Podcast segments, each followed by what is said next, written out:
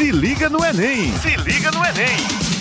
Bom dia, minha gente! Todo mundo mais relaxado agora que as provas do Enem passaram. Nós estamos de volta com o programa Se Liga no Enem, que hoje vai comentar as provas do segundo dia do Exame Nacional do Ensino Médio, as que aconteceram no domingo passado. Meu nome é Renato Escarião e toda quarta-feira, no Jornal Estadual, trazemos professores da Rede Estadual de Educação de várias disciplinas para dar aquela força na preparação para o Enem. Mas hoje nós vamos direto ao assunto, não é mesmo? Porque ficou aquela ansiedade depois do último dia de prova. E quem está aqui com a gente para comentar a prova de física é o professor Marcos Pimenta e o professor Américo Falcone, que vai comentar a prova de química. Na verdade, os dois vão falar de maneira geral, né, sobre as provas de ciências da natureza, que foram as que aconteceram no domingo. Mas como essas são as áreas específicas de cada um, né, a gente vai comentar melhor cada uma delas. Sejam bem-vindos, professores Marcos e Américo. Obrigada por virem aqui, né? Esse comentário é muito importante para quem está agora relaxando relaxado porque a prova passou, mas ao mesmo tempo ansioso para saber o resultado. Bom dia. Bom dia, ouvintes da nossa Tabajara, alunos do Se Liga no Enem e alunos de uma maneira geral.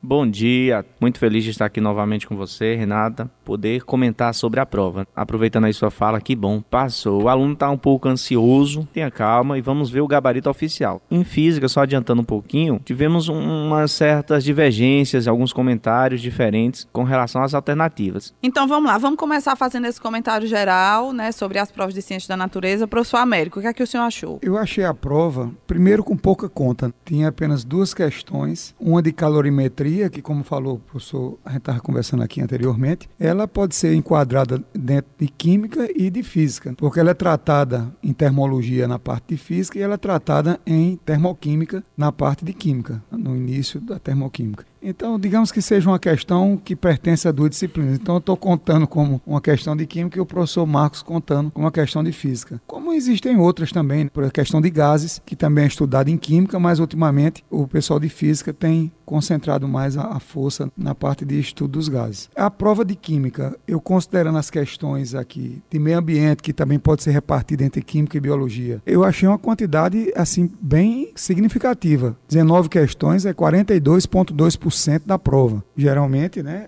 Renata, a gente tinha 15, 15, 15, mais ou menos essa média. Então eu achei que foi muito atacado. Embora eu não concordo com algumas coisas. Por exemplo, 26% da prova foi de química geral inorgânica, onde tinha uma questão de separação de misturas usando cromatografia e duas sobre histórico do átomo. Não sei para quê. Uma falar sobre o átomo de Bohr e outra sobre o átomo de Dalton que é o mesmo conteúdo, utilizando duas questões onde podia ter sido utilizado outro conteúdo. Né? Ainda mais considerando a quantidade de conteúdo né, que pode cair é, uma prova dessa. Exatamente. Embora muito fáceis, né? porque quem estudava só o histórico já resolvia. Tinha outro muito bonito, utilizando a tabela periódica, mas que falava de radioatividade. Ele falava da radioatividade, dava alguns conceitos e perguntava sobre um elemento lá, em que parte do nosso corpo ele podia ser substituído na hora que a pessoa fosse atingida por radioatividade. A radioatividade em si era só o meio de levar a substituição do cátion. Como era um cátion bivalente positivo, só podia ser o cálcio, que era o que estava lá na alternativa. E mais uma que eu achei muito bom sobre estrutura de Lewis no gás nobre. Então, foram cinco questões de química geral e as questões muito boas, teóricas, sem muita dor de cabeça. Inclusive até muito simples. O que pesou foi físico-química, como sempre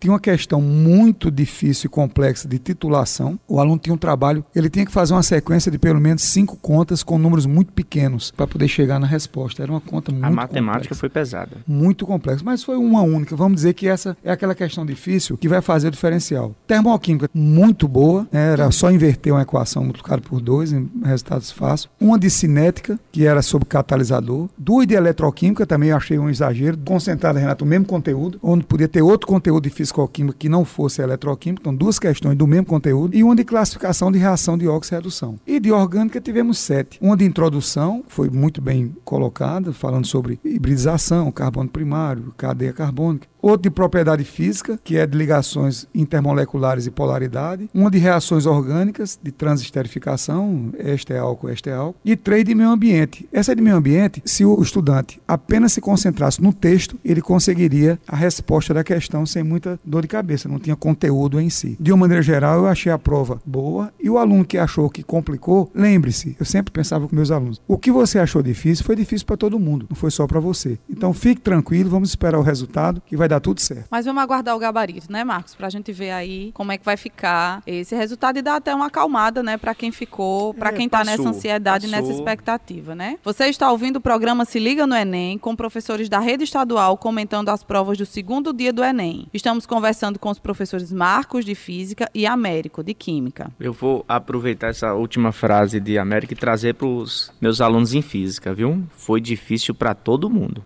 A prova de física, ela realmente, assim, eu vou puxar para o meu lado, acredito que tenha sido a que chamou mais a atenção. Ela foi diferente. Quando nós fazemos um comparativo com as últimas provas de física, nós percebemos uma diferença com essa nova prova. Que na verdade, que se realmente seguir essa linha, nós teremos uma abordagem diferente de física. Por que eu estou falando isso? As outras provas, as outras edições, se via muito assim um conhecimento de mundo, de física do dia a dia. Nessa prova, foi exigido do aluno um conhecimento físico de aula, né? O aluno conheceu o conceito físico, o formalismo matemático. Então nós tivemos questões ali com contexto rico em matemática. Se você me perguntar, professor, a prova foi boa? Eu achei uma prova ótima. Como professor de física, porque eu gosto de física. Bem distribuída. De maneira geral, assim, podemos colocar que foram cinco questões envolvendo mecânica, três questões envolvendo eletricidade, duas envolvendo ótica, quatro envolvendo termologia e uma que caberia até em física moderna, uma discussão sobre a luz. Então foi bem Né? distribuído os Foi conteúdos bem já em distribuída. física, Em física eu achei bem distribuído. Só que se você novamente fizer um comparativo com os exames anteriores, nós fomos assim pegos de surpresa. Por exemplo, um assunto tão explorado como ondulatório que eu até estava apostando que eu falei sobre ondulatória foi pouco abordado. Na verdade, ondulatória apareceria alguma coisa associada à ótica, que falou sobre o olho, o fenômeno de refração. Então foi uma prova bem distribuída em questão de conteúdos, uma matemática profunda, o aluno tinha que realmente pegar e estudar. Por exemplo, caiu composição de vetores, né? Componente de vetores. Você usar seno, cosseno ali numa questão envolvendo as leis de Newton. Caiu uma outra lei de Fourier. Normalmente na propagação do calor, nós até falamos com alunos sobre a lei de Fourier, condução. Mas esse ano caiu a matemática por trás. A, a questão até mostrou a relação matemática, mas o aluno tinha que desenvolver. Então foi uma prova complexa, realmente, de física e que o aluno precisava conhecer a matemática e o conceito físico, né? No geral gostei, mas foi um desafio. Qual foi a mais difícil que você achou, Marcos, para o aluno? Rapaz, a mais difícil foi uma questão assim, pensando no aluno, uma questão de eletrodinâmica, circuito elétrico. Achei uma questão assim bem complexa, uma outra também de eletromagnetismo. Eu classifico três questões difíceis. É isso, gente. Agora é aguardar o resultado com a consciência tranquila de ter feito o melhor. Obrigada pela participação de vocês. Sem dúvida faz muita diferença para quem está na ansiedade do resultado. E fiquem ligados